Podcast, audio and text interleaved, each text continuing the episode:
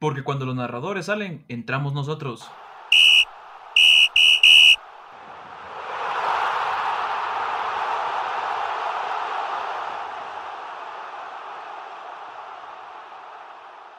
Muy buenas tardes, yo soy Diego. Yo soy Fernando y sean bienvenidos a una nueva edición de Los Recambios. Capítulo 11 ya con los recambios que seguimos aquí. ¡Tirititito! Ya me siento como el perro Bermúdez haciendo esta vaina, pero ¿cómo estás? Fernando, que ya hace tiempo que no hacíamos un capítulo más, ya estamos casi que dejando abandonado esto. ¿Qué nos está pasando, hombre?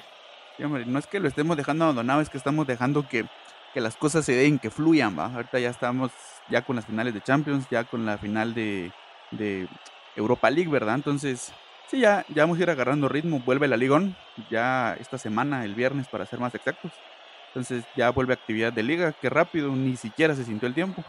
Sí, no se sintió nada de tiempo y es que, aunque sea algo de fútbol, esto parece, el regreso a la Liga On parece como cuando regresó la Bundesliga y era lo único que tocaba ver, pero que de que estaba leyendo ahí que en los partidos inaugurales, que son justamente este viernes, el Marsella reportó cuatro positivos por COVID entonces ese partido va a estar suspendido y el único que va a quedar, eh, eh, por así decirlo, todavía calendarizado que se va a jugar, creo que es el Nantes contra Bordeaux, pero pues por lo menos ya regresa la, la League One, ¿verdad? Y quería comentarte que, bueno, ya es noticia mundial, es lo que se está hablando hoy en día, en, en estos momentos, y es de que Ronald Koeman ya es oficial en el banquillo del Barcelona algo que se esperaba desde hace muchísimo tiempo. Nosotros lo dijimos en nuestras redes sociales justamente el 4 de julio, decíamos que ya se rumoraba que Kuman podía llegar al, al banquillo del Barça, así que como veníamos comentando ya desde hace ratos, eh, la llegada de Quique Setién para nosotros fue una decisión errónea por la directiva del Barcelona y qué decirte, qué forma de terminar la de Quique y pues ahí sí que una patada para afuera y muchas gracias, vaya a ver sus vaquitas, pero hasta ahí llegó Quique Setién. Muy lamentable lo de el técnico español. Yo te diría que ni le dieron la patada, el mismo Bayern Múnich se la dio. Yo no, o sea, yo no sé, yo estoy cierto de que Quique Setién no renunció en ese mismo instante en el medio tiempo porque necesitaba que le dieran jalón de regreso a España, y no ahí mismo se hubiera quedado. Eh, el movimiento de Ronald Kuman me parece lógico, eh, bastante acertado ya lo habíamos eh, hablado aquí antes, que era dentro del espectro de los entrenadores, el más lógico para tomar las riendas de este equipo era el técnico holandés por su historia, por su manera de jugar, y no había alguien mejor preparado en este momento para, para tomar al Barcelona. Lo malo es que lo llega a tomar en un momento de crisis, en un momento de reconstrucción. Entonces, es ventaja porque le va a tocar armar el equipo a su gusto.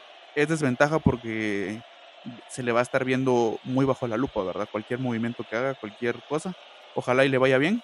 Eh, siempre es agradable ver que técnicos como, como este Ronald Koeman, ex jugador del Barcelona, y lleguen a, grandes, a, la gran élite. Como dato curioso, eh, este técnico era el entrenador de la selección de, de Holanda y el, en el único caso en el que Koeman podía salir de la selección era si solo si recibía eh, una oferta del Fútbol Club Barcelona él lo estipuló en el, en el contrato y bueno, se le dio y la, la, selección de los Países Bajos, los tulipanes, se quedaron sin seleccionador nuevamente. A ver quién llega para, para retomar ese proyecto que se venía muy interesante. Exactamente, a ver quién va a tomar ahora a la selección holandesa, que justamente a principios de septiembre vuelven los partidos, si no estoy mal, amistosos en Europa, los de selecciones, entonces están, por así decirlo, en contra del tiempo, no, no va a ser tanto tampoco eh, una novela, por así decirlo. La llegada de Kuman es para llegar a apagar ese fuego que se está viviendo en Can Barça, porque ese 8-2 que se vivió justamente el, el, viernes pasado estuvo de verdad muy dramático. El, como ya dijiste, el Barcelona ahorita está en un momento de reconstrucción. Ya vimos que los jugadores eh, están en, su, en sus últimas. Ahí sí que ya hasta Piqué dijo, ya levantó la mano, que si eh, necesitan que la gente salga, él es el primero que se ofrece. Ojalá sea cierto, porque eh, uno dice las cosas cuando está caliente, cuando acaba de terminar unas cosas y después se arrepiente, ¿verdad? Pero como también lo mencionaste, Kuman tiene ahorita la barra, vara muy baja por lo que ha pasado, por cómo terminó primero Champions y segundo cómo terminó Liga, ¿verdad? Entonces, eh, por parte de los aficionados del Barça y del Barça en sí, todo el éxito que tenga Kuma en esta temporada, si es que lo llegara a tener, eh, será bien visto y será, ahí sí que en un momento van a ver que van a decir que Kuman ha sido uno de los mejores técnicos y va a ser lo mejor que le ha pasado al Barcelona, si es que llegara a triunfar, ¿verdad? Eh, pero hay que verlo también más a fondo y es de que también Kuman no puede venir a, pedir tanto, ¿verdad? Porque viene a un equipo casi que de veteranos, por así decirlo. Eh, ya se estaba viendo que en las estadísticas el Barcelona el día viernes contra el Bayern presentó eh, a la plantilla más vieja en la historia de Champions, ahí sí que con una proximidad de edad de 30 años en la plantilla. Entonces, eh, para vender sus jugadores, de verdad no está pidiendo mucho por el mercado. Eh, ya se está viendo que, por ejemplo, Rakitic, el Sevilla le está dando sin mucho como 10 millones más o menos. Justamente se está rumorando de que el regreso de Luis Suárez al Ajax de Ámsterdam eh, se rumora que más o menos por unos 15 millones y se preguntan por qué tan bajo, es de que el equipo holandés no puede pagar esa ficha tan alta que tiene el ariete uruguayo.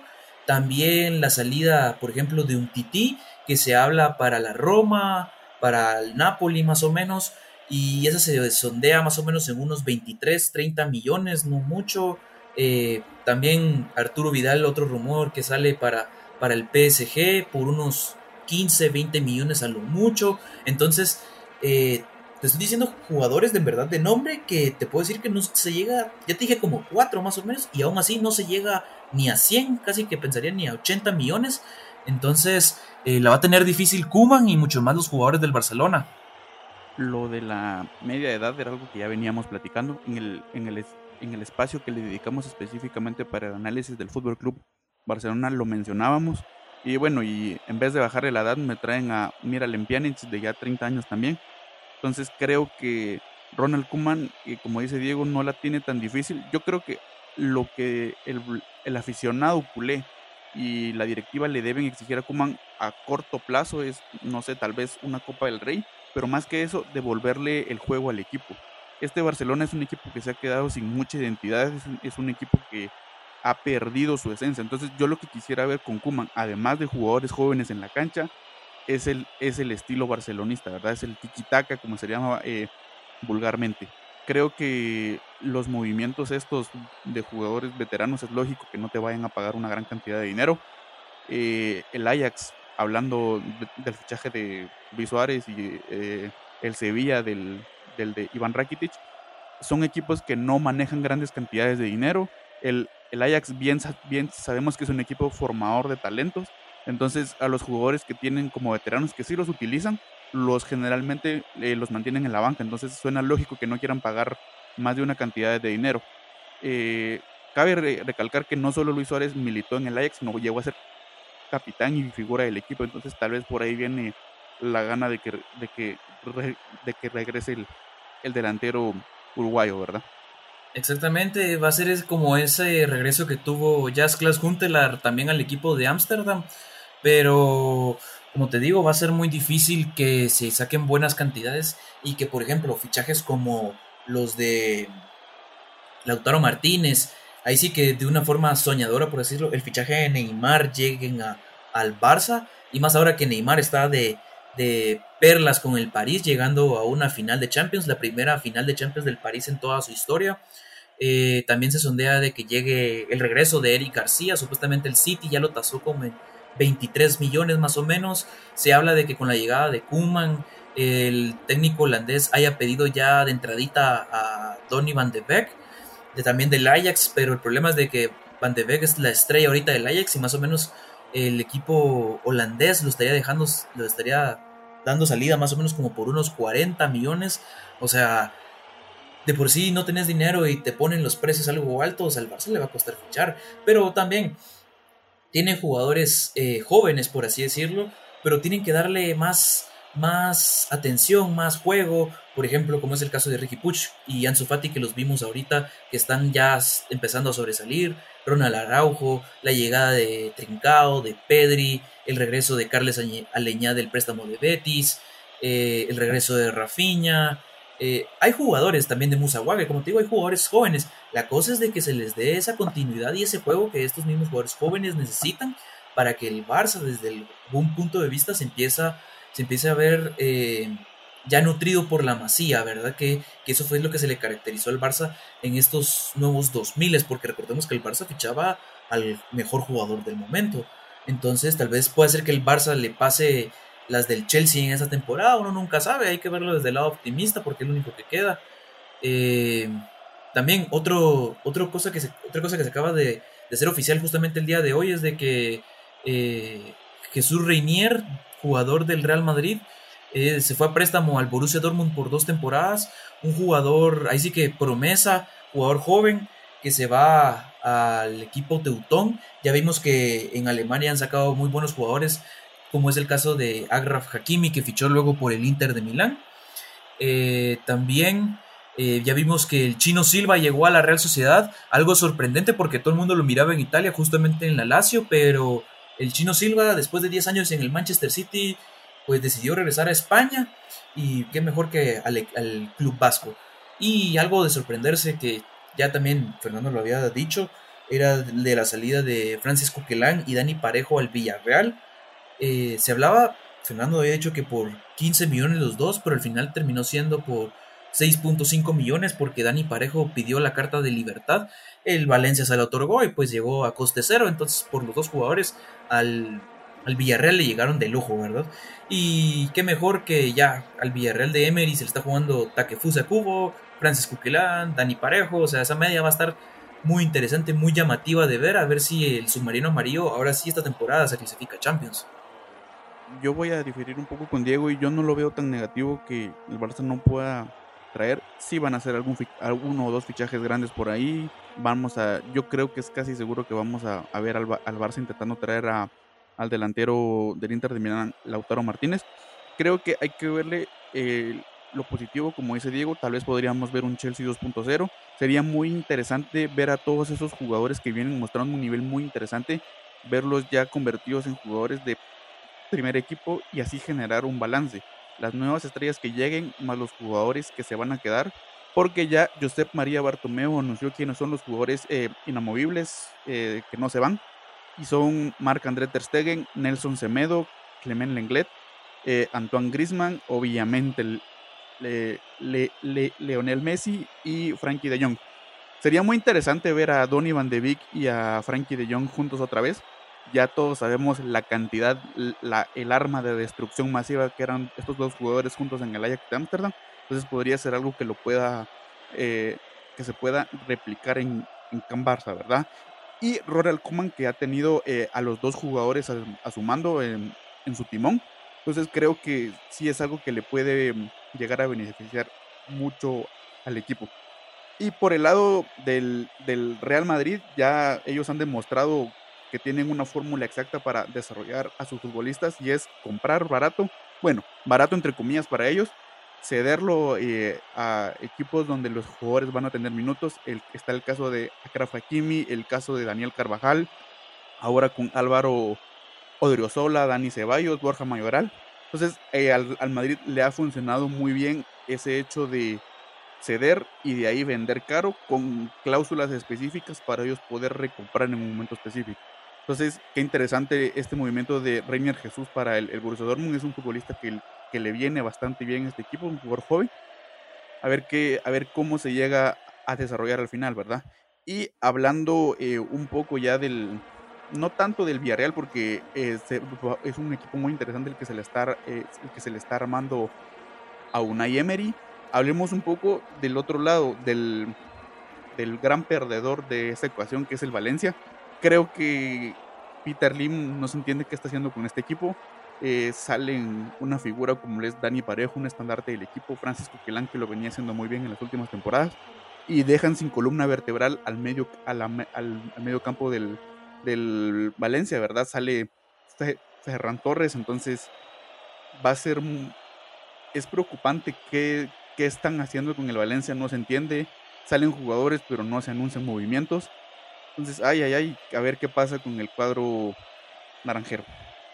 Exactamente, el Valencia, saber que, cómo va a terminar, por así decirlo, porque Javi Gracia, que es el nuevo técnico de, del equipo Che, recibe al Valencia sin Francisco Coquelán, como ya, decís, ya dijiste, sin Ferran Torres y sin Dani Parejo. Y es que como también Dani Parejo es el estandarte, es la figura del Valencia, porque que yo te diga Real Madrid, pensás en Sergio Ramos, Barça en Messi y en Valencia era Dani Parejo y ahora ya ni está. Por lo menos a Dani Parejo se sacaban barato, unos 15, 20 millones, pero ni eso. Entonces, a ver cómo va a terminar Peter Lim en el equipo. Ojalá y no descienda, porque para eso pareciera que lo lleva al descenso con esos eh, regalando jugadores y vendiendo a grandes promesas también.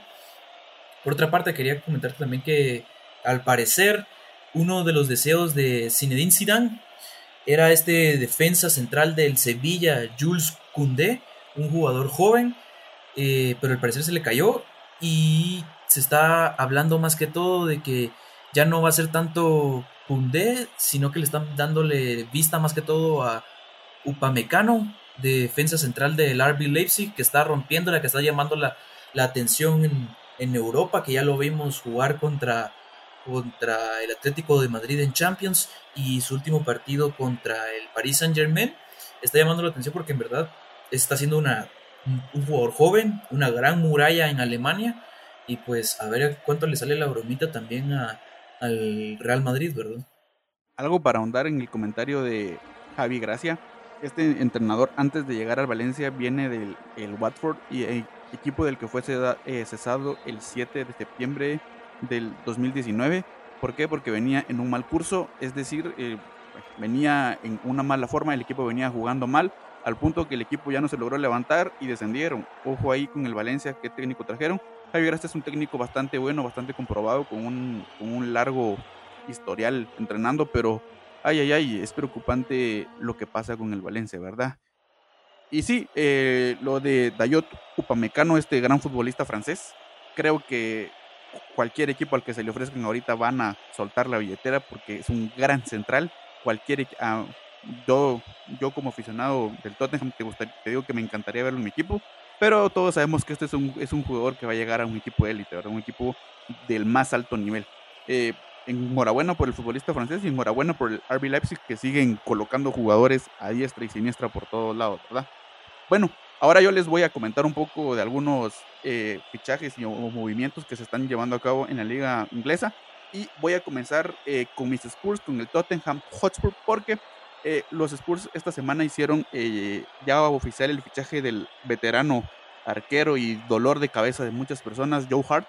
Este jugador llega procedente del Burnley como agente libre por dos temporadas. No entiendo qué está haciendo Daniel Levin y José Mourinho con este movimiento. En vez de rejuvenecer y traer un, arquero que esté empezando a sobresalir en su carrera, me traen un arquero mucho más grande que Joe entonces, que, perdón, que Hugo Lloris. Entonces, no se entiende. Por otro lado, no, ya les habíamos comentado que el, cuadro Spur se había hecho de los servicios del mediocampista danés, danés Pierre-Emile Hoiberg, eh, procedente del Southampton, por una cantidad de 17 millones y un, eh, un, fichaje bastante interesante. Hablemos un poco del Chelsea de Frank Lampard, porque eh, este equipo, como no les dejaron fichar por dos ventanas, ahorita están como que tienen cuates en los pies los, los muchachones azules porque ya está cerca de cerrarse el fichaje de Kai Havertz eh, para, para, los Blues y el de Ben Chilwell, eh, lateral por, por, izquierda. Recordemos que Frank Lampard pidió muchos jugadores para muchas posiciones. Eso implica que hay muchos jugadores que van a salir. Por ejemplo, uno de los jugadores que está claro que van a salir y se le ofreció al Leeds eh, United es el delantero belga Michi Batshuayi por una cantidad de 25 millones. Obviamente los de Leeds no van a pagar eso por ese delantero más con el bajo rendimiento que ha tenido, ¿verdad? Exactamente, ahí sí que el Chelsea que le cayó bien, como ya decíamos, las dos ventanas que no fichó y que ahora tiene dinero para tirar al cielo. Y pues, ¿qué decirte por parte de, del Tottenham Hotspur? Como ya te comentaba también ah, cuando anunciaron el fichaje de Joe Hart, yo hubiera preferido mejor que hubieran puesto a un portero joven y no solo gastar, no, no tenés la necesidad de salir a, al mercado a comprar a alguien, simplemente de tu propia cantera traes a alguien, le das oportunidad a un joven, te sale gratis, te ahorras ese dinero y lo puedes usar para otros fichajes, como es el caso de José Mourinho que quiere, por así decirlo, reformar en cierta parte del Tottenham y pues la llegada del defensa danés eh, también es, es justificable porque también esa, esa defensa central hay que ya rejuvenecerla. Otro equipo que también está cayendo en la vejez. Y pues, ¿qué decirte? Eh, los fichajes también de Chilwell también son muy bien justificados, son necesarios. Ya vimos que, que, el Chelsea esta temporada fue un total coladero en la parte de atrás y se está armando muy bien los Blues. Entonces va a ser un equipo de cuidado y que por cierto, las ligas así como la Premier y la, la española ya se ha dicho que se van a empezar más o menos como por el entre el 12 y 15 de septiembre, así que tampoco nos vamos a quedar eh, mucho tiempo sin fútbol. Ya dijimos que la liga francesa empieza justamente este fin de semana y pues va a ser gratificante.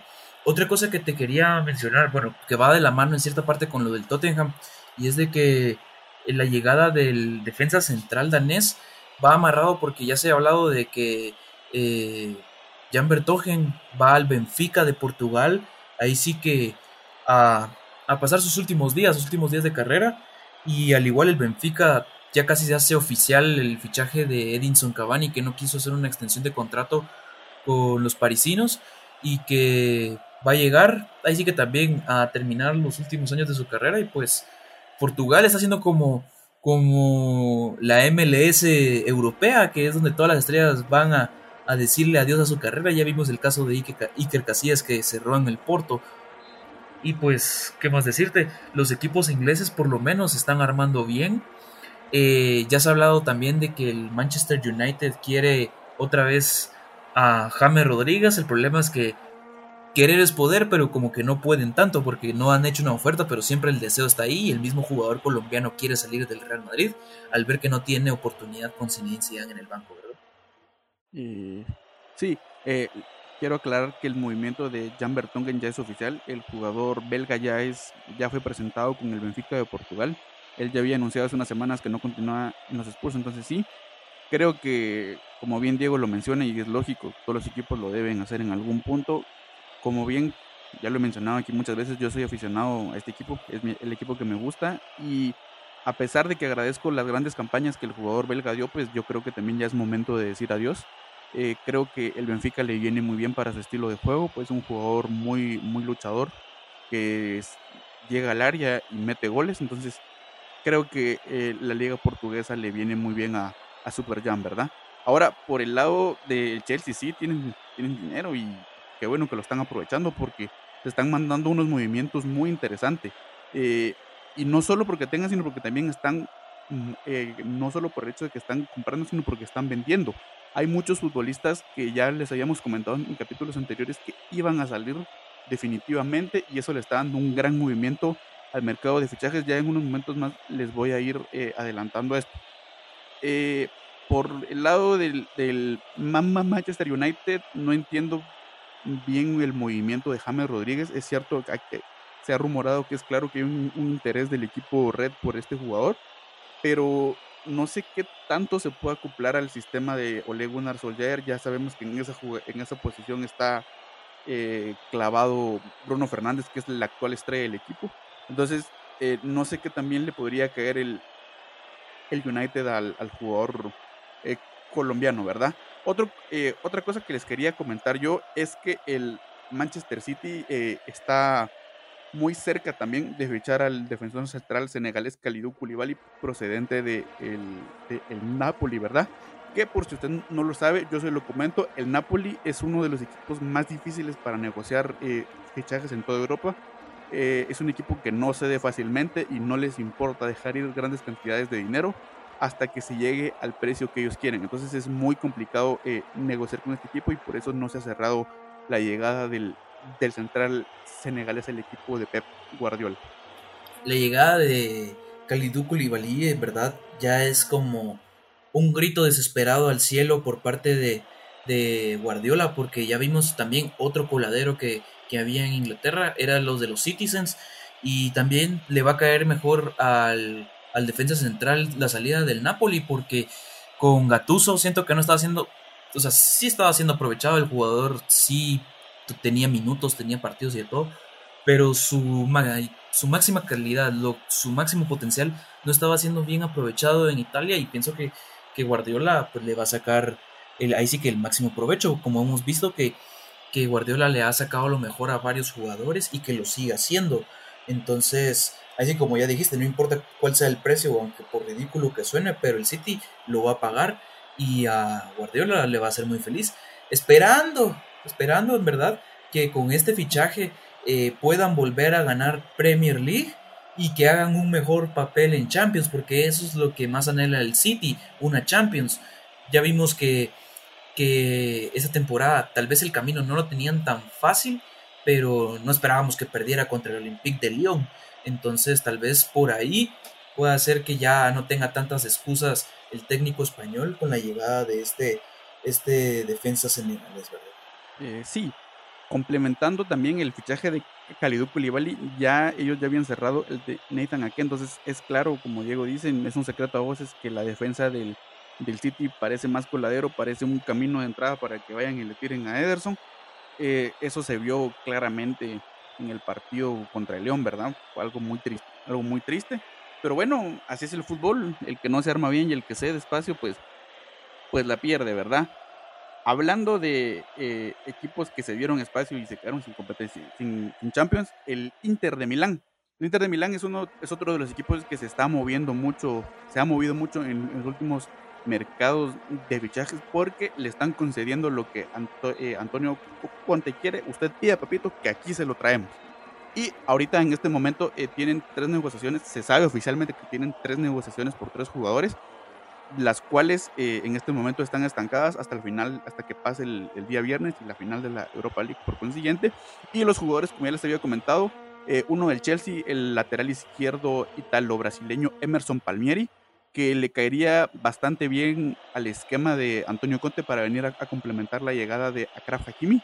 Imagínense esa lateral brutal que podría llegar a tener el equipo de Antonio Conte, sabiendo eh, la importancia que tienen los carriles para el técnico italiano, ¿verdad? Y por otro lado, los mediocampistas, los jóvenes mediocampistas, Tanguy en Dombele procedente del Tottenham Hotspur, que este no se habla de un fichaje como tal, sino más un intercambio de jugadores eh, en Dombele por Milan, el, de central eh, eh, eslovaco Milan Skriniar, y la joven promesa Sandro Tonali, que Diego me, me comentaba justo antes de empezar que no solo el Inter los quería, sino también la Juventus de Turín también están en la puja por la joven promesa italiana.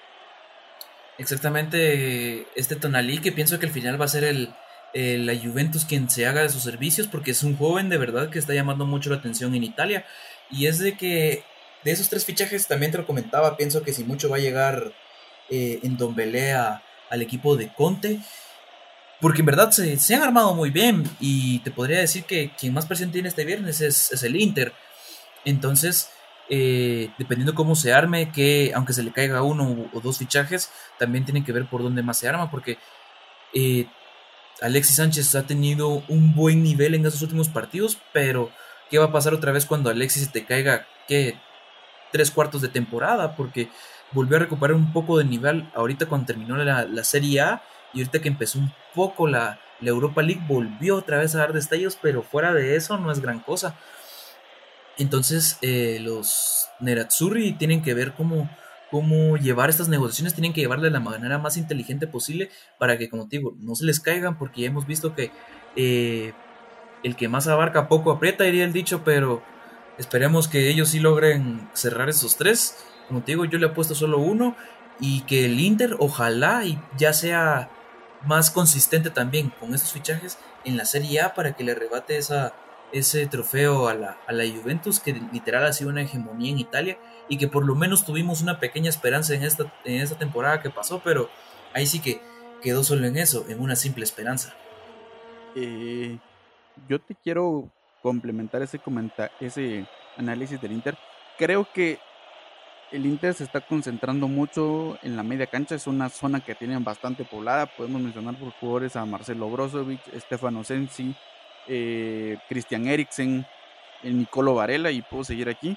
Tienen muy buenos futbolistas eh, en esa posición. Es una eh, Conte tiende a jugar un poco al estilo italiano clásico, entonces llenan bastante la media cancha. Es una zona que llega a poblar bastante bien. Pero algo que cabe resaltar es que el estilo de Conte se basa en tener dos delanteros. Y sabemos en la actualidad que son Lautaro Martínez y Romelu Lukaku. Ojo, porque el equipo italiano no ha, o sea, no se ha escuchado algún rumor de que vaya a llegar algún delantero. Entonces podríamos contar con que el Inter cuenta con el Lautaro Martínez para la próxima temporada. Entonces yo considero, a mí sí me gustaría ver eh, a Lautaro en el Barcelona, es un jugador que yo considero de sus características, pero me sería que creo que sería muy interesante ver quién podría eh, llegar en, el lugar de, de Lautaro Martínez, ¿verdad?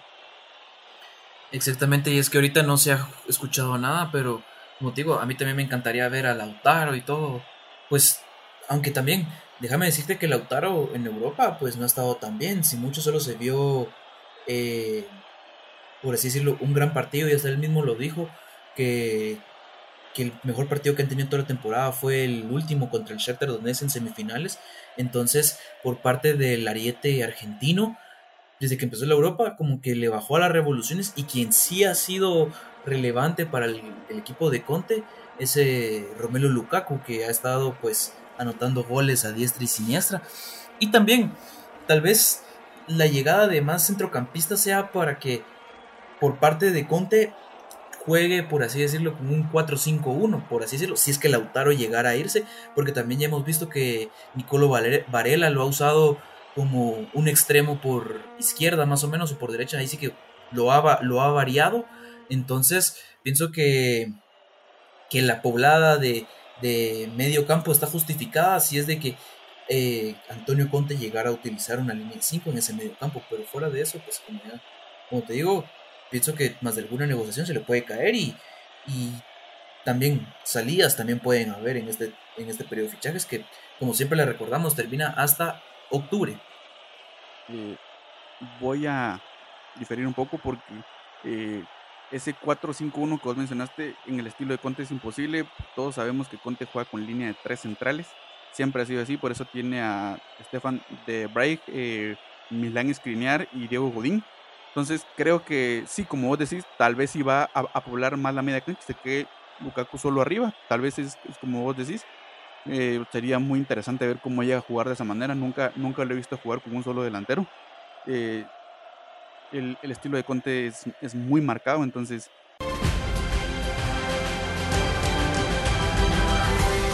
Muy bien, y ahora pasando a la competición que se está desarrollando justamente en el país de Alemania, estoy hablando de la Europa League, y ya tenemos la final, la tan ansiada final que enfrentará al Sevilla contra el Inter de Milán.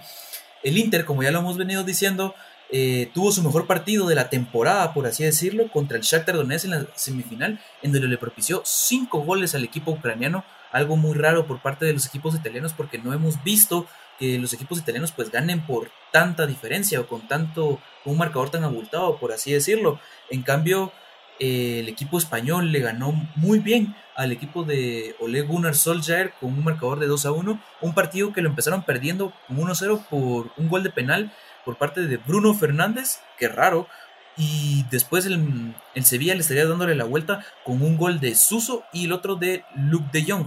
Entonces, eh, qué gran final de verdad. Ahí sí que si ustedes escuchan el capítulo pasado de, de los recambios, pues fue una final que yo quería, que pues yo esperaba y pues gracias a Dios se me dio. Y ahora vamos a ver al máximo ganador de esta competición, contra el tres veces campeón de la Europa League y este, justamente este viernes a la una de la tarde, horario de Guatemala, eh, jugándosela contra. A ver quién, quién gana esta hermosa competición y quién va a la Supercopa de Europa, porque pues ahí sí que el ganador de Champions y ganador de Europa League se disputan esta Supercopa de Europa que ya más, más adelante te daré una pequeña idea que tengo, pero pues ya pronto lo vamos a analizar y ya me dirás. Quiero ahondar ese comentario que Diego decía que sí es bastante extraño hablando un poco del partido de Inter contra Shakhtar, que, lo, que el Inter haga cinco goles, más eh, Antonio Conte que tiende a jugar al italiano clásico, que es defender mucho, contragolpear bastante y, hacer uno o dos goles y cerrarse atrás. Entonces, eh, eso habla mucho del, más que el Inter, del Shakhtar Donetsk, que dejó muchísimo que desear, un equipo que venía jugando bastante bien, que eliminó al, al Eintracht Frankfurt, que eliminó al, al Basilea entonces, qué tristeza por el Shakhtar, qué bien por Antonio Conte. Yo creo que de los dos equipos, de los dos entrenadores, hablando concretamente de Julen Lopetegui y de Antonio Conte, al que le tienen el arma en la cabeza, diciéndolo de alguna manera retórica, eh, amenazado esa, con que tiene que ganar esta competencia, es Antonio Conte por los movimientos que se han hecho, ¿verdad? Y bueno, hablando un poco del Sevilla, el máximo es el máximo equipo eh, perdón, es el equipo que más veces ha ganado este trofeo con cinco ocasiones y sumado a eso es el equipo que más veces ha jugado la final de este, de este torneo con cinco. Entonces el Inter tiene un hueso durísimo de roer. Eh, el, equipo de Julen Lopetegui que viene en una forma muy interesante. Su capitán Jesús Navas que, que ha demostrado que el paso de los años no cuenta para él. Eh, jugando bastante bien. Hablando un poco del equipo de Ole Gunnar Solskjaer del Manchester United, como bien yo se los comenté en el capítulo pasado, yo quería que, la final fuera Inter, Inter United, ¿verdad? No se me dio. Creo que el, Sevilla sacó las, a relucir las costuras de los Reds. Creo que este equipo se vio muy reducido por el Sevilla fácilmente. Creo que si no hubiera sido por el penal, este, eh, este partido hubiera quedado, hubiera quedado a cero, si no es que por más goles, porque David De Gea tuvo varias eh, intervenciones muy cruciales para que el marcador no fuera aún más abultado. Exactamente que Lopetegui le ha devuelto ese, esa fuerza al Sevilla que ya le estaba faltando no solo en España sino también en Europa y que pues se esperaba bastante, como ya lo venimos diciendo, del, del equipo que más ha ganado la Europa League. Y es que cómo no ¿Cómo no iba a llegar el Sevilla a la final si tenía el camino más difícil, por así decirlo? Eliminando al Wolverhampton de, de Nuno en cuartos, eliminando al Manchester United en semis y ahora le toca al Inter de Conte. Ahí sí que si el Sevilla llegara a ganar el viernes, va a ser una Europa, una Europa League muy sudada, muy peleada, pero muy bien ganada. A diferencia del Inter que pues viene a ganar el Leverkusen, al Shakhtar que como ya dijiste no fue ninguna ninguna un reto para los italianos que se esperaba más del equipo ucraniano. Pero qué decirte, la Europa League como siempre te da te da partidos interesantes más que todo ya hasta el final, ¿verdad? Ya hasta cuando son semifinales, uno que otro rarísimo ahí por cuartos, pero siempre es interesante de ver. Eh, recordemos que también el, el ganador de Europa League va al bombo 1 de Champions. Entonces, Sevilla o Inter van a estar con los cabezas de serie de la próxima fase de grupos eh, de la siguiente competición, de la máxima competición de Europa a nivel de clubes. Una competición que el Inter, por así decirlo, clasificó a Europa porque quedó tercero de su grupo de Champions. Entonces, eh, le da como más morbo, por así decirlo, porque, eh, como ya también lo, dijiste vos, eh, el Inter está presionado con ganar esta Europa League porque primero estaba presionado con tener una gran participación en Champions, cosa que no lo tuvo, quedó eliminado como ya dijimos en fase de grupos en el tercer lugar y pues ahora está obligado a ganarla y clasificarse a ese primer lugar. De lo contrario, creo yo que el Inter estaría como en el pombo 3 de, Champions y pues, ¿qué decirte? Si quedas en pombo 1 te podés librar a, grandes a grandes rivales más adelante. Y del Sevilla, pues, ¿qué decirte del Sevilla? El Sevilla ya sabe que es ganarla, ganar esta competición, justamente cinco van por su sexta, entonces por parte del Sevilla no hay nada más que decir. Creo que la suerte ya casi que está echada. Y si te podría dar un favorito, te diría yo que el Sevilla, pero no me arriesgo tanto. Ahí sí que, como también te comenté, eh, yo no tengo favorito en esta. Ahí sí que, como los dos son de mi agrado, eh, los dos están demostrando un fútbol, pues, muy vistoso. Eh, va a ser una final muy bonita de ver, esperando a ver quién gane. Por mi parte, ahí sí que, que gane cualquiera, ahí sí que para uno, el, aficionado es el, ganador en verdad.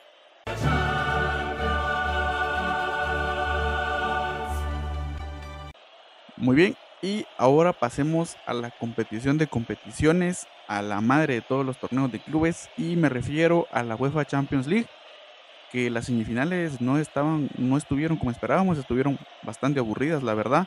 Creo que la cantidad de sorpresas que tuvimos en cuartos nos pasó facturas en semifinales, porque los equipos que dieron la campanada, pues dejaron eh, mucho que desear, empezando por el, el partido que enfrentó al RB Leipzig, al Rasen, al Rasenball Leipzig contra el Paris Saint Germain. Fue un partido eh, prácticamente de trámite, ¿verdad? Eh, partido por el que perdieron por un marcador de 3 a 0. Las anotaciones estuvieron a cargo de Ángel Di María, de Juan Bernat y de Correa. Creo que fue algo, pues no sé qué decir, porque el Leipzig es un equipo que tiene un fútbol bastante vistoso, que tiene muchos jugadores eh, jóvenes, pero Thomas Tuchel le demostró a Julian Nagelsmann quién es el maestro y le pasó por encima tres goles. Yo no vi a la, al, Leipzig, sí es cierto que tuvieron momentos brillantes en, por algunos en algunos momentos del partido, pero fue un dominio total del Paris Saint Germain. Eh, bueno, qué triste que esta final se haya llevado a cabo de esta manera, ¿verdad? Y por otro lado, eh, ya era una crónica de una muerte anunciada, el, el Bayern Múnich que viene pasándole encima a quien se le ponga enfrente, así que tenga cuidado, señora bonita, porque le recordaron al Olympique de Lyon que en esas instancias hay que jugar a, otro nivel. Ese partido que se llevó a cabo pues el día de hoy 19. Eh, los goles estuvieron a cargo de Serge Gnabry y Robert Lewandowski, un doblete para el jugador alemán. Eh, creo que, bueno, igual que con el otro partido, el, el León que venía jugando muy bien, eliminaron a la Juventus, eliminaron al City de Guardiola. Eh, creo que al final se les pues dejaron ver las costuras a los de Rudy García. Eh, no tuvieron nada que hacer. El Bayern fue amplio y dominador. Un par de momentos en el primer tiempo en, los que el Lyon sí pudo haber marcado la diferencia, pero realmente yo no los vi, ¿verdad? Eh, creo que aquí queda esa pregunta, ¿qué hubiera pasado si hubiera clasificado el Atlético? ¿Qué hubiera pasado si hubiera clasificado el City? Tal vez un City Bayern hubiera sido un poco más nivelado, tal vez el Bayern hubiera ocurrido algún, algún peligro, pero el Bayern está pasando caminando hacia la, final. Y no es secreto para nadie que son el amplio favorito para ganarla por el nivel que tienen, por el momento en el que viene Robert Lewandowski, que quien para mí en la actualidad es el mejor jugador del mundo. Eh, yo le voy al, al, Paris Saint Germain, no porque me guste el equipo, sino porque a mí me gusta ver eh, que equipos que no han ganado eh, los trofeos los ganen, ¿verdad? Entonces, arriba el PSG. Ale, París. Y es que yo también le voy al París, pero no solo, o sea, yo soy simpatizante del, club y en especial de Neymar, que para mí es, es mi jugador favorito. Entonces, pues, por esa parte le voy al París, ¿verdad? Pero también, otra cosa, empezando con los datos, con las curiosidades, el RB Leipzig, que era el equipo más joven en llegar a semifinales, porque apenas se fundó en el 2009, eh, PSG llegaba, llega a la primera final en toda su historia. Ahí sí que superando su participación del 95 que llegó a una semifinal. Eh, ¿Qué te digo? También por parte de la Ligue One que demuestra que no es una liga, como ya lo decía Kylian Mbappé, no es una liga, una liga de granjeros, porque pues logró poner a dos equipos franceses en, semifinales. Y qué decirte del Bayern, el Bayern está además que Hansi Flick pues ha hecho otra vez al Bayern un equipo competitivo, un equipo que da miedo en Europa. Al parecer, ese temor del equipo europeo que tenía Liverpool, pues lo adoptó el Bayern de Múnich. Y es de que, pues a mi gusto, el Bayern está jugando de una manera muy física, muy vertical, pero con poco fútbol vistoso, con, no sé, su fútbol, o sea, sí, si, te, si con ese fútbol ganas es porque sirve, pero no es aquel fútbol que dan ganas, simplemente es un fútbol muy vertical y muy así a las piernas, todo se va al, atletismo, correr, correr, correr y a gastar al, rival, que eso fue lo que han hecho con, eso fue lo que hicieron primero con el Lyon y qué decirte del Barça, que pues está de más decir del Barcelona, que ya todos los periódicos, noticieros, todo el mundo ha hablado de ese 8-2 histórico. Eh, el Atlético Madrid que quedó a desear luego de aquella gran remontada que le hizo al Liverpool en Anfield y que contra el RB no hizo nada, por así decirlo. Ahí sí que uno pensaba que, que los colchoneros iban a proponer en el partido, fue todo lo contrario. Los de Nagelsmann lo hicieron y pues como ya lo dijiste, Tuchel le dio otra clase a su alumno porque Eh, cabe recalcar que Tuchel tuvo a Nagelsmann como su segundo cuando estuvieron en el Hoffenheim. Y pues, qué decirte, muy bien por parte de, del París, que pienso que no tenían el camino tan difícil que digamos. Se enfrentaban contra el Atalanta de Bérgamo, que les puso pelea, remontándole en los últimos minutos, como ya lo dijimos. Un partido emocionante. Y que luego ese 3 a 0, pues solo fue un, partido de trámite, ¿verdad? Eh, una Champions que deja una final muy interesante. Otra vez le volví a pegar, ¿verdad? Porque yo también te dije Fire PSG. Eh, y quiero recalcar otra cosita, y es de que los dos equipos que están ahorita en la final, los dos tienen la chance de ganar triplete, porque los dos ganaron la liga, por parte del Bayern ganó la Pocal, y por parte del PSG ganó la Copa de la Liga contra el León en penales, donde Keylor Navas se vistió de héroe, y al parecer va a quedar algo todavía, eh, otro dato por así decirlo, en que Keylor Navas va por su cuarta final de Champions League, eh, tal vez no la va a jugar por la lesión que tuvo contra el RB Leipzig, pero llegó a otra final, que eso es algo de, reconocer al arquero Tico y que es de dar orgullo a la, al área de CONCACAF. Que por cierto, CONCACAF, ya, te ya quiero comentarte algo. Eh, también Alfonso Davis, que jugador canadiense que llega por parte de, del Bayern Múnich. Ahí sí que dos jugadores de CONCACAF se van a disputar esa final de Champions League, algo jamás antes visto, y tal vez próximamente se empiecen a ver más jugadores de CONCACAF, de Centroamérica, como es el caso de, de Keylor Ramos, ¿verdad?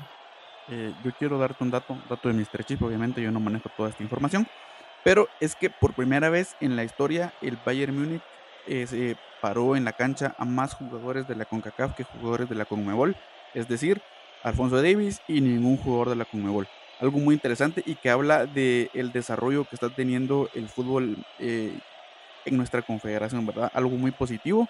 Eh, siempre de los, de los grandes referentes, México, de, de, Estados Unidos y de Costa Rica, por, por hablar a grandes rasgos, ¿verdad? Hablemos un poco del, del León, hablemos un poco del PSG, hablemos un poco, como se les decía eh, despectivamente, la Liga de Granjeros.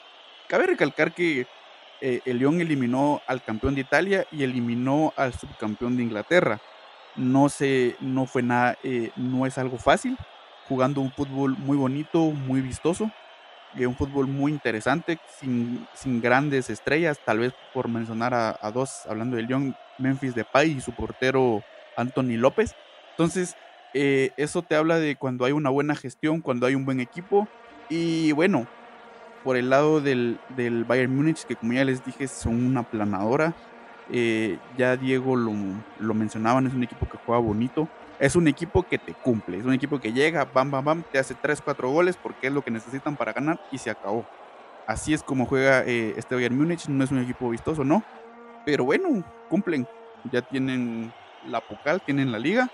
Y bueno, a ver qué es lo que pasa. Eh, hablando un poco del Paris Saint Germain, eh, sí, la verdad es, es, que es muy meritorio. Eh, se nota que Thomas Tuchel ha logrado generar un buen ambiente en el vestuario.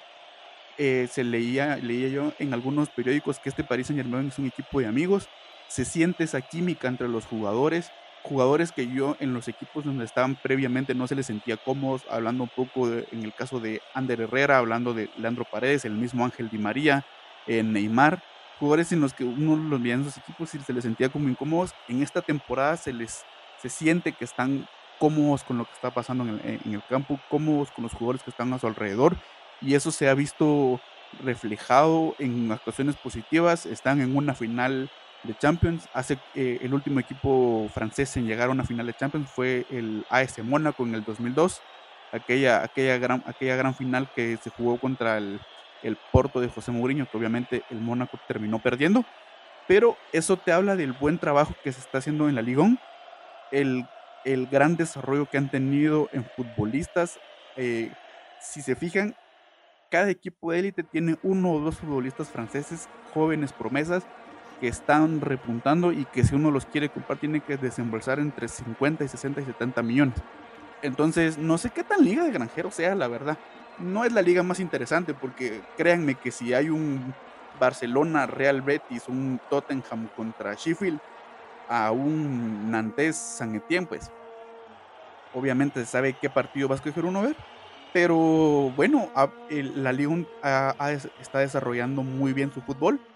Y por otro lado, la Bundesliga también ha desarrollado muy bien a sus futbolistas. También hay jóvenes promesas alemanas que están despuntando y eso se vio reflejado. Eh, para los que no saben, las, grandes cinco, las cinco grandes ligas europeas son la liga inglesa, la liga española, la liga italiana como las primeras tres y las que vienen a complementar son estas dos que para las otras tres ligas son los patitos feos, pero los patitos feos les jugaron la mala pasada, ¿verdad? Eliminando a las tres ligas y ellos eh, tanto Francia como Alemania se acapararon la final para ellos, ¿verdad? Ojalá que más que ganar el PSG, ojalá y tengamos un partido interesante, que el Valle, que el Paris Saint Germain se le sepa parar al Bayern Múnich. Thomas Tuchel nunca la tuvo fácil cuando eh, dirigió al Borussia Dortmund. Yo creo que nunca les pudo ganar. Entonces, ojalá por el bien de fútbol y por el bien de todos, ojalá tengamos un partido interesante en el, en el Estadio de Luz el día domingo. American Sports. Muy bien, y ahora dejando por un lado el fútbol y viniéndonos aquí a América, justamente a la ciudad de Orlando, a la burbuja de Orlando. Eh, estábamos, pues como siempre, anunciando en nuestras redes sociales, por favor síganos, arroba los recambios en Instagram y Twitter y los recambios en Facebook. Estábamos eh, haciendo eh, de conocimiento de la gente que nos sigue que ya empezaron los playoffs en NBA, así es, ya están los ocho de cada división y es de que han habido sorpresas y sorpresas tal vez no muy agradables, empezando con que, bueno, los partidos, por así decirlo, quedan de esta manera. Nuggets Jazz, Raptors Nets, Celtics 76ers, Clippers Maps, Bucks Magics, Pacer Heat, Rockets contra Thunder y los Lakers contra Portland Trail Blazers. Algo de que cabe recalcar entre todos estos partidos, por así decirlo, que son a mejor de 7, es de que Bucks y Lakers, que son los equipos que ganaron sus divisiones, perdieron en el primer partido. Así es, y pierden contra el octavo de, la división. Los Bucks perdieron 110 a 122 contra el Orlando Magic y los Lakers perdieron contra Portland Trail Blazers 100 a 93. Y es de que jugadores como Damian Lillard se ha puesto el equipo al hombro de Portland específicamente y ha clasificado al equipo, empezando con que esa octava posición le pertenecía a Memphis, a los Grizzlies, pero en un juego de desempate, eh, pues Damián Lillard hizo 61 puntos, si no mal recuerdo, solito él, y pues asistencias, creo que hasta hizo un triple doble. Entonces, ese partido le bastó a Portland para clasificarse y ahora para ganarle a los Lakers, que ahora los Lakers ya recuperaron a LeBron. Recordando que LeBron un tiempo que estuvo lesionado, se perdió como tres partidos, no muchos. Entonces, eh, es preocupante cómo les afectó la burbuja a los Lakers y que pues está peligrando. Y un equipo que está dando de qué hablar y que puede hacer que le asalte ese lugar a los Lakers en las tan ansiadas finales, porque de aquí falta, eso sí, falta todavía bastante, pero le puede llegar a saltar ahí y están en la sombra, porque son el equipo sombra de Los Ángeles, es justamente los Clippers.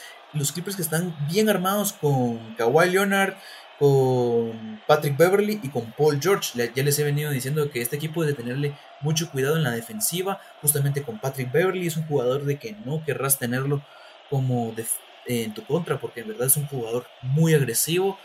Eh, por parte de la división este, eh, no sé qué le está pasando a Giannis Antetokounmpo, que junto a Chris Middleton y Brook López, pues les está faltando, ¿verdad? El Magic que recupera a Niko Vucevic eh, siendo su pivot y que hizo una gran actuación que por así decirlo por él ganaron y por Evan Fournier.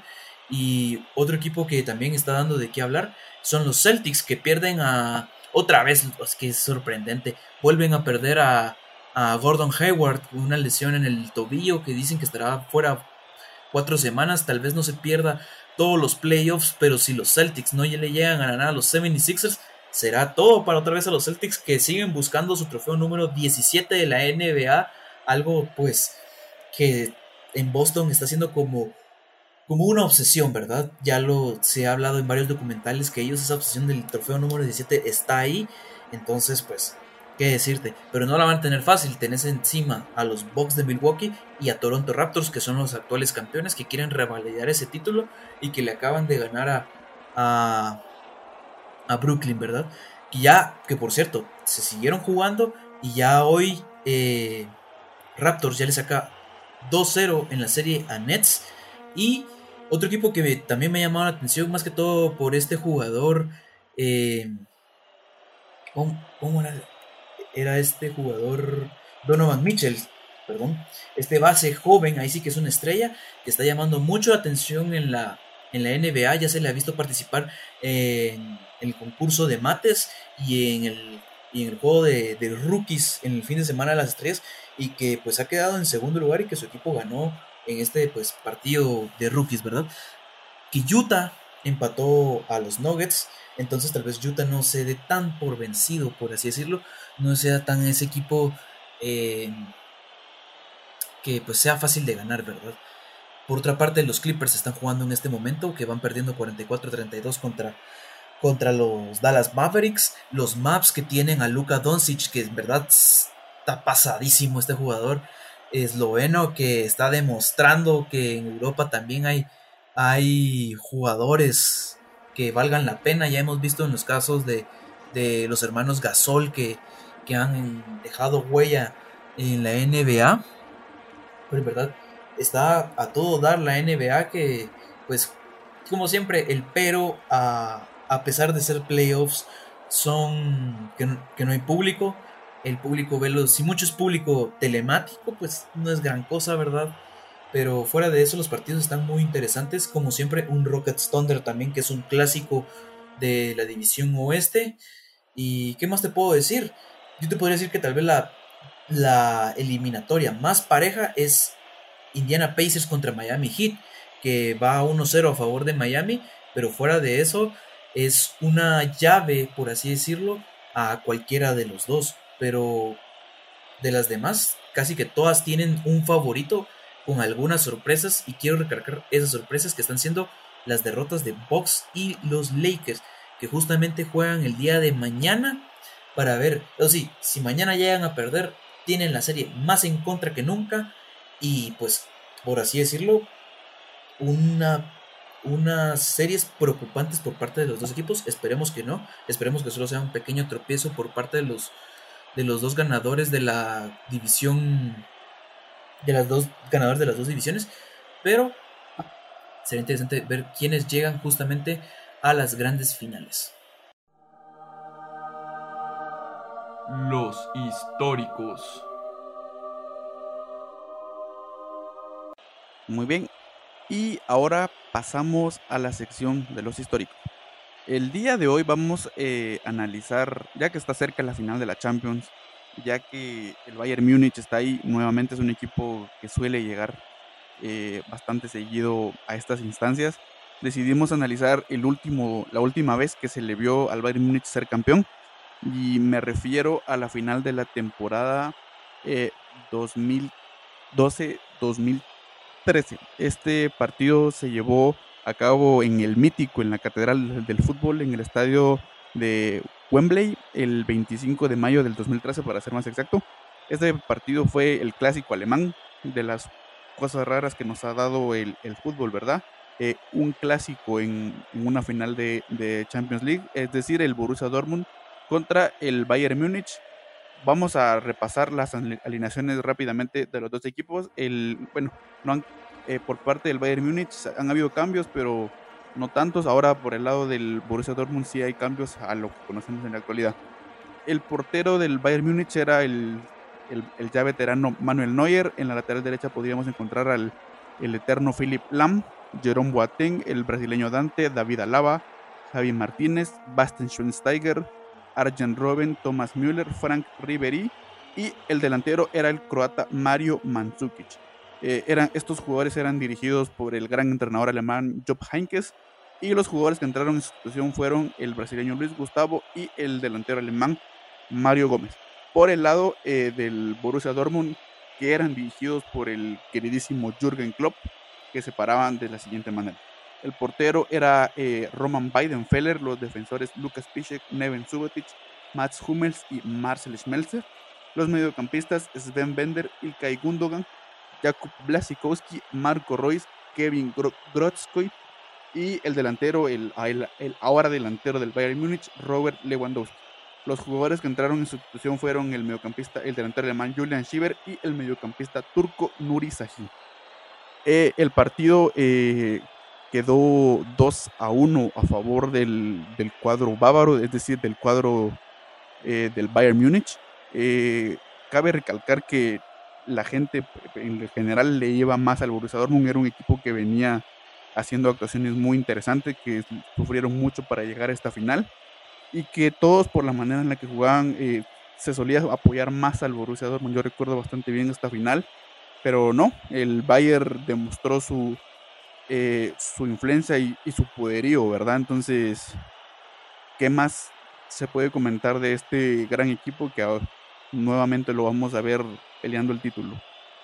Exactamente, el Bayern Múnich que pues yo siento que es uno de los equipos que más ha dominado últimamente y que siempre está en la boca de todos. Nunca podés descartar un equipo como es, como es este, ¿verdad?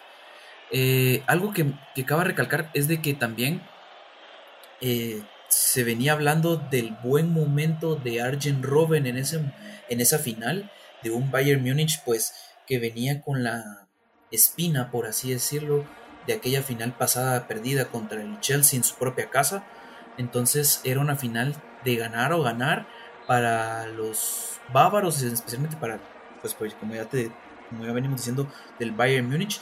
Pero sí, o sea, el Borussia Dortmund se venía dando a conocer poquito a poquito y fue esa Champions donde enamoró a todo el mundo con estrellas como Robert Lewandowski o el mismo Marco Royce. Entonces, eh, también con el, portero Benderfeller.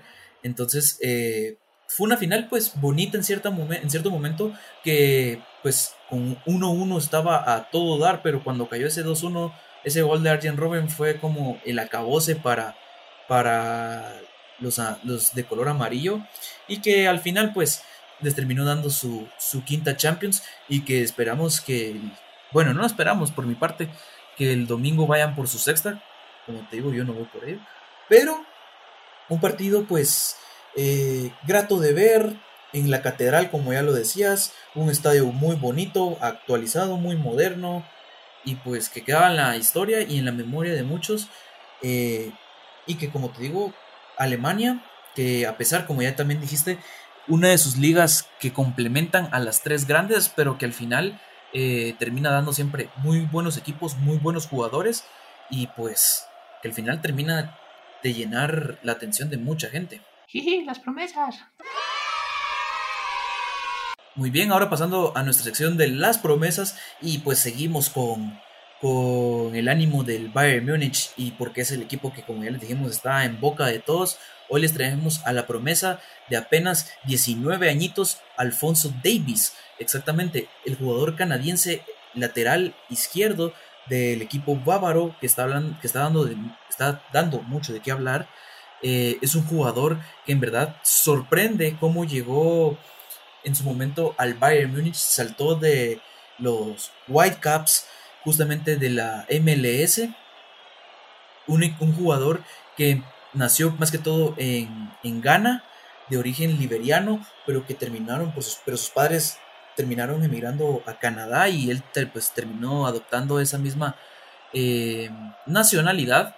El jugador eh, lateral izquierdo ha tenido muy buenas participaciones que ya se ha hecho con dos Bundesliga justamente las temporadas 2018-2019 y la 2019 y 2020 y también ganador de la Copa Alemana justamente también de esas mismas temporadas que ganó la Bundesliga también reconocido como el novato del año en la Bundesliga justamente esta temporada eh, llegó a, a ¿cómo se llama esto?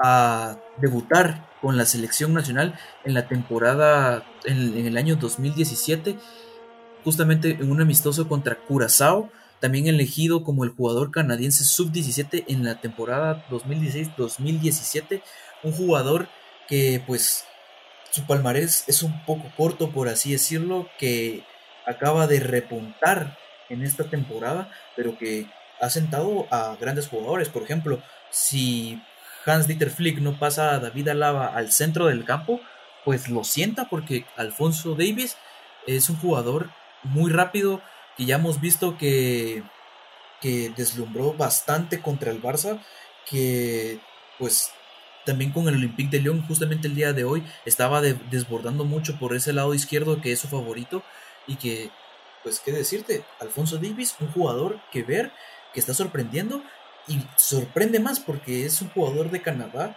y sorprende el hecho de que Canadá no aporta tanto jugador a Europa y si lo aporta no son a estos grandes clubes como es el Bayern Múnich.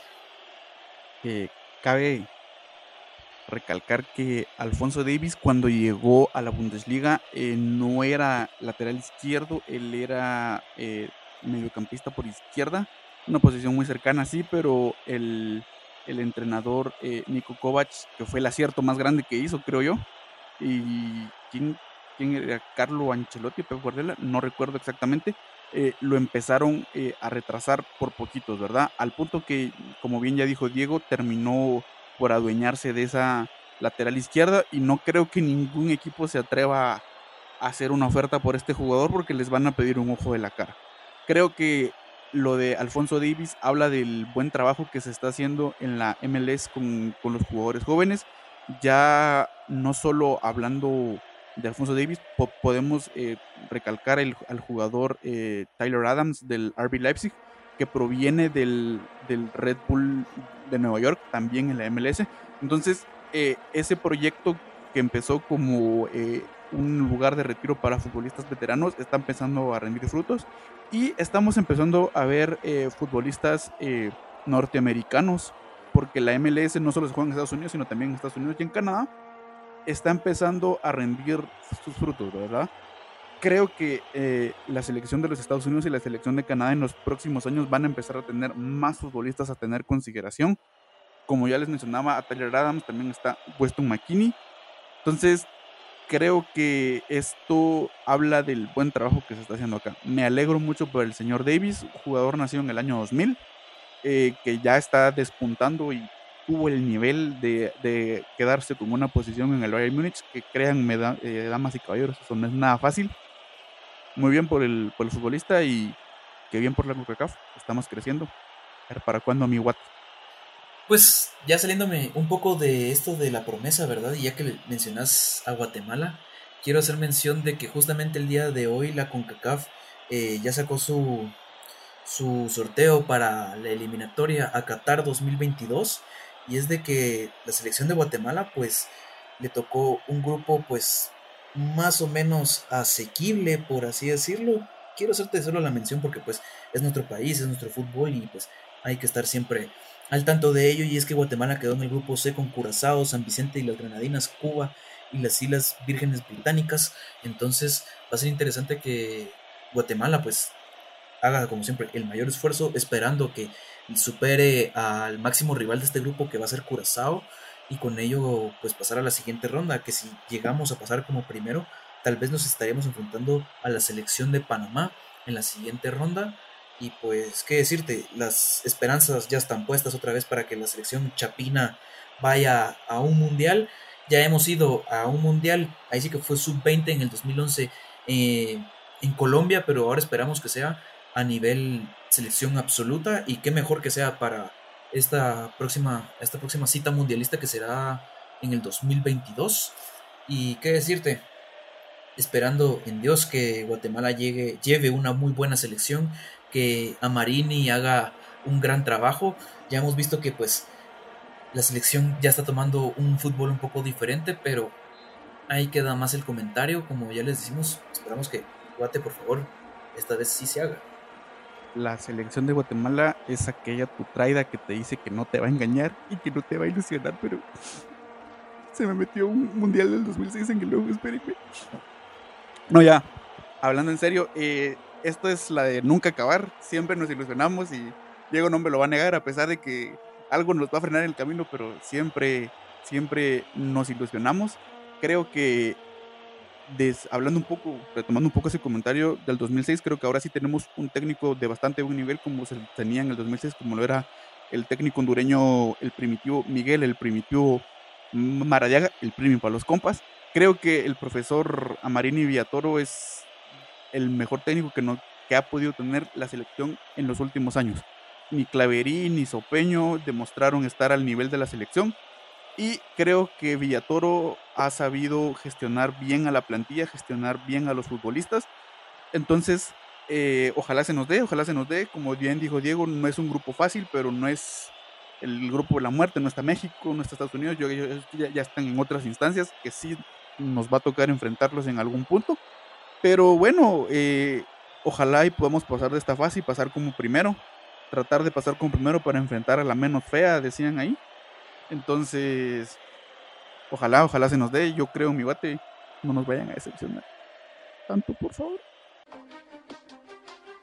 El análisis. Ok, llegamos a la última sección de nuestro querido y tan amado y ansiado podcast. Llegamos a la sección del análisis y el equipo a analizar justamente el día de hoy es el Paris Saint Germain. Así es, ya el capítulo pasado fue el Bayern Múnich, ahora va a ser el otro finalista de la Champions League, que es el equipo parisino. Un equipo pues que no tiene mucha historia, ya mucha gente le ha tirado eh, basura, por así decirlo, de que sí, ellos son, ellos se la llevan de esto, ellos se la llevan de lo otro, y el equipo no tiene mucha historia, pero no importa, el equipo ya está en una final de Champions, esperando escribir una nueva historia este domingo 23 de agosto, esperando ganar su primera Champions League, porque en lo de Francia, en lo que es de ellos, ya lo tienen totalmente dominado, ya lo tienen muy bien medido, ya le saben el salto a la Liga One. Entonces, ¿qué decirte? El Paris Saint Germain que se ha dado de qué hablar desde el año 2011 más o menos cuando fichaba a Zlatan Ibrahimovic y a Thiago Silva del Milan, justamente el equipo que fue comprado por Nasser Al-Khelaifi, un jeque árabe que le inyectó al Paris Saint Germain dinero a, a diestra y siniestra y que pues qué decirte, a partir de eso el Paris Saint Germain se ha llenado de muchísimas estrellas que ha dejado de ver en varias competiciones europeas, que es lo que más le interesa a este equipo francés y que también, a pesar de que sea de mucho dinero y que compra al mejor jugador del momento, ya lo hemos visto con Neymar, con Kylian Mbappé, eh, con Keylor Navas, que es un gran porterazo, o sea, el equipo parisino ha ido comprando, pero también ha ido sacando jugadores, como es el caso de Presnel Kimpembe o el caso de Tilo Kerer. Entonces, pues, por ahí tienen un poco de cantera, pero sí, el equipo se ha forrado a billetazos, como, al igual que, que el Manchester City. Eh, ahora con el técnico Thomas Tuchel tienen un juego más vistoso, más bonito, más de pase, que ahí sí que todo se ha centrado con las creaciones de Neymar y Di María y también con Marco Berratti. Entonces, eh, el PSG la tiene difícil el domingo, sí, la tiene muy difícil, pero no imposible. Ya hemos visto que el PSG le ha podido ganar al Bayern Múnich eh, en Champions y también el y viceversa, el Bayern Múnich al PSG, pero los dos tienen posibilidades, vamos a eso, los dos tienen tienen esa chance, va a ser un partido muy peleado, muy bonito, muy bien jugado por parte de los dos. Eh, ¿Qué más decirte? El PSG que es el equipo, por así, por así decirlo, tal vez de moda en este momento, pero que en Francia es como la esperanza, la esperanza de Europa y que siempre se espera más, que en esta Champions hubieron dos esperanzas con, con el Olympique de Lyon también, y que, ¿qué más te puedo decir? El PSG desde entonces ha venido dominando todo lo de Francia, como ya te venía diciendo, pero fuera de Francia ha quedado muchísimo de ver. Ha pasado vergüenzas, como vimos en la Champions pasada, donde el Manchester United le dio la vuelta en su propia casa. Aquel, aquella histórica remontada que le dio el Barcelona del 4-0 que llevaba ganado. Eh, aquellas cuartos de final perdidos contra el Chelsea en extremis. O sea, el PSG ha quedado de ver. Pero ahorita, en el presente, hoy, a las 8 de la noche del 19 de agosto, tiene todas las esperanzas por el cielo para ganar su primera Champions y al fin lograr ese tan ansiado título que pues eh, al que la IFI pues está, está loco de ganar, ¿verdad? Es claro que, mi amigo Diego está muy ilusionado con el posible título del Paris Saint Germain, por eso se le fue la onda un dato que yo eh, con mucha pena le voy a corregir. Tilo Kerer no es jugador canterano del Paris Saint Germain, Tilo Kerer es canterano en Schalke 04. Pero sí, acertó en un punto. El Paris Saint Germain es un equipo que sí desarrolla promesas. Adrián Rabiot, Kingsley Coman, por mencionar algunos. Eh, creo que lo del Paris Saint Germain no solo se debe de hablar de la cantidad de billetazos que le han metido al equipo. Cuando en el año 2011, eh, como bien digo, mencionaba, Qatar Sports Investments llegó. Eh, creo que han sabido, los, los cataríes han sabido hacer crecer el equipo desde todos los ángulos. Yo creo que eh, en algún momento, y ya es algo que yo no estoy de acuerdo con la gestión de este equipo, más que los billetazos, es el director deportivo. A veces siento que los jugadores que llegan a traer no los no están como muy probados o son jugadores que no se pueden acoplar al equipo. Este año no fue el caso, los fichajes fueron muy concretos, algunos fichajes hicieron que muchos levantáramos las cejas, hablando del fichaje de, del exjugador del Everton, Idrissa Gana Gueye, jugador de 29 años cuando fichó, ahora de 30 años. Entonces, todos decimos como, ¿por qué están trayendo esto? Pero no, el futbolista ha demostrado por qué llegó al Paris Saint Germain.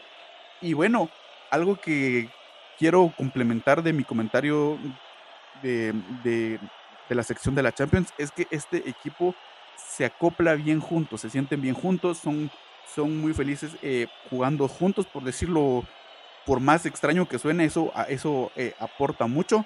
Thomas Tuchel, que también, al igual que con este jugador eh, ganés, no, la gente no esperaba mucho de él, de tener técnicos como lo fue Loren Blanc.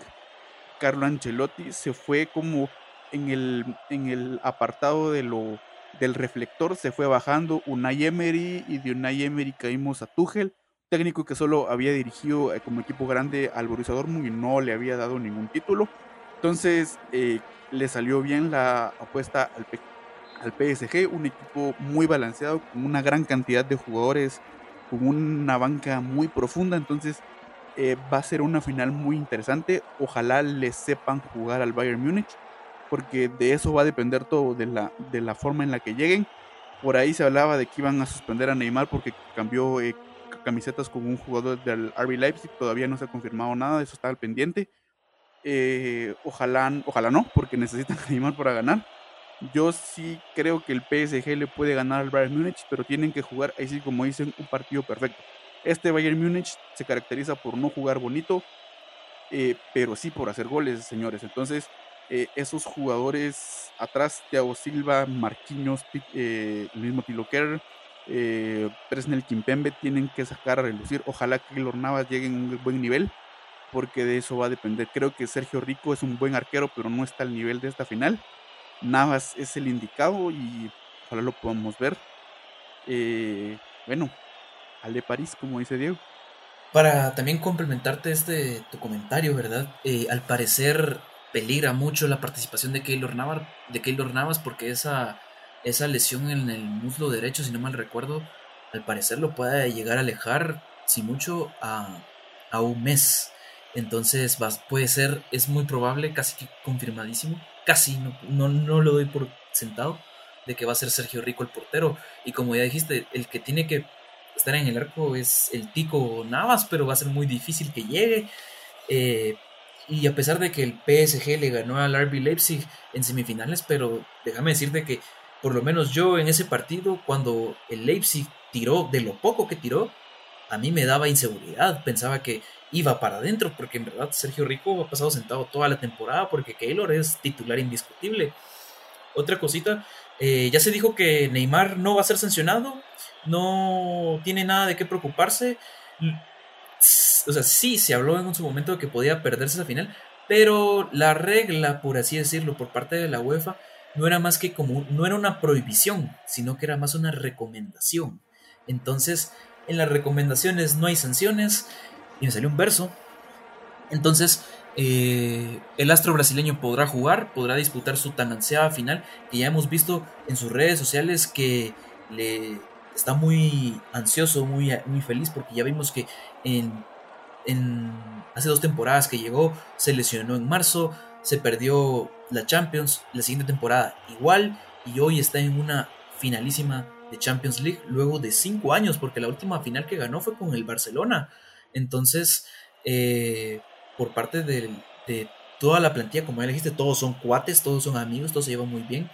Incorporaciones también como la de Mauro Icardi, que ha recuperado en cierta parte su nivel, porque ya, ya veíamos que en el Inter estaba comiendo banco a diestra y siniestra y estaba en un nivel bajísimo por lo mismísimo de, de que no le daba minutos Conte y que pues primero Icardi llegaba eh, a préstamo esta temporada y al ver los buenos rendimientos ya el París lo compró por una cantidad creo que de 60 millones de euros. Así que al igual que el City, al París no le interesa cuánto le valga a los jugadores, sino que llegan. Entonces están muy bien armados. Esperando también de que Marco Berratti ya regrese al 100. Tuvo unos minutos contra el Leipzig, pero no, tan, no estuvo tan bien por lo mismo que regresaba de esta lesión. Entonces, a ver qué, qué tal, ¿verdad? Eh, un PSG, como ya lo venimos diciendo, que los dos queremos que gane. Y pues también el ganador de esta Champions eh, va a disputarse la Supercopa Europa y a esto quería llegar. La Supercopa de Europa pues solo es un trofeo y ya, un trofeo más en las vitrinas. A mi gusto, y me dirán ustedes, los que me están escuchando, me dirás vos, eh, para mí yo soy del criterio tal vez de que esta Supercopa de Europa debe ser la competición o el partido, por así decirlo, que dé el boleto al Mundial de Clubes para ser más justos con el campeón de Europa, pienso yo. Ese es mi, mi creer, pero pues ustedes me dirán qué opinan y qué, dirás vos. ¿Te parece justa esa idea o qué?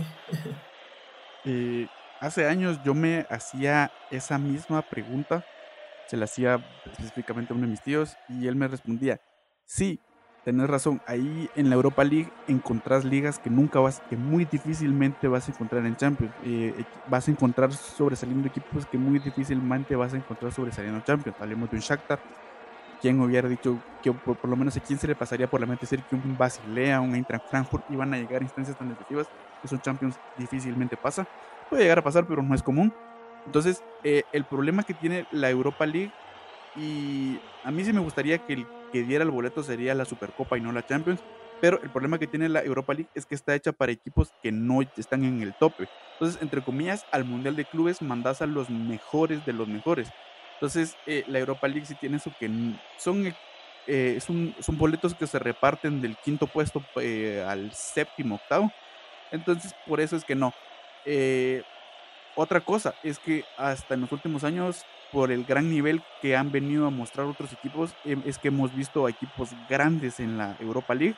Eh, por mencionar alguno, al Manchester United que han, sido campeones. Eh, no sé, al, Sevilla tal vez.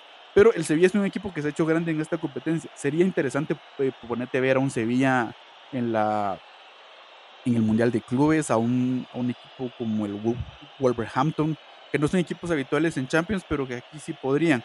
Eh, sí, creo que al final, ya después de todo lo que dije, creo que voy a concordar con vos. Sí debería ser la Supercopa la que entregue ese último boleto. Ese boleto eh, al Mundial de Clubes. Y si el equipo de la Europa League está en el nivel de ganar, por ejemplo, hablemos de, de, un, de un hipotético que sea el Inter o sea el Sevilla. Eh, pues si están en el nivel de, de ganarle al, al campeón de Champions, pues que vayan al Mundial de Clubes. Exactamente, que vayan al Mundial de Clubes, porque si te das cuenta, la final ahorita de, la Europa League es Sevilla-Inter, ¿verdad?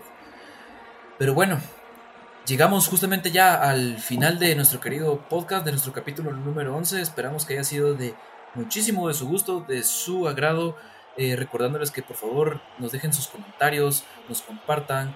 Eh, como siempre, Fernando, recuerden nuestras redes sociales. Claro que sí, mi querido Diego. Eh, arroba los recambios en Instagram, arroba los recambios en Twitter y los recambios en Facebook. Ahí nos pueden eh, encontrar, por favor, dennos su feedback. Nos ayuda, nos ayudaría mucho si nos quieran comentar. Eso nos va a hacer crecer. Lo que nos quieran decir siempre es bien recibido.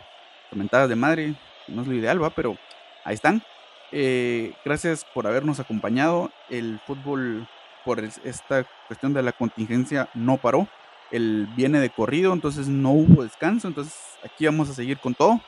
Eh, ojalá y pues ya tengamos un poco más de normalidad y ya las elecciones empiecen a, regresar poco a poco, ¿verdad? Exactamente, nos vemos a la próxima y por favor le recordamos a todos los que nos escuchen, use mascarilla, no salga de casa si no es necesario, ahí sí que esto no ha terminado, no nos relajemos, el virus sigue ahí y por favor vaya con cuidado.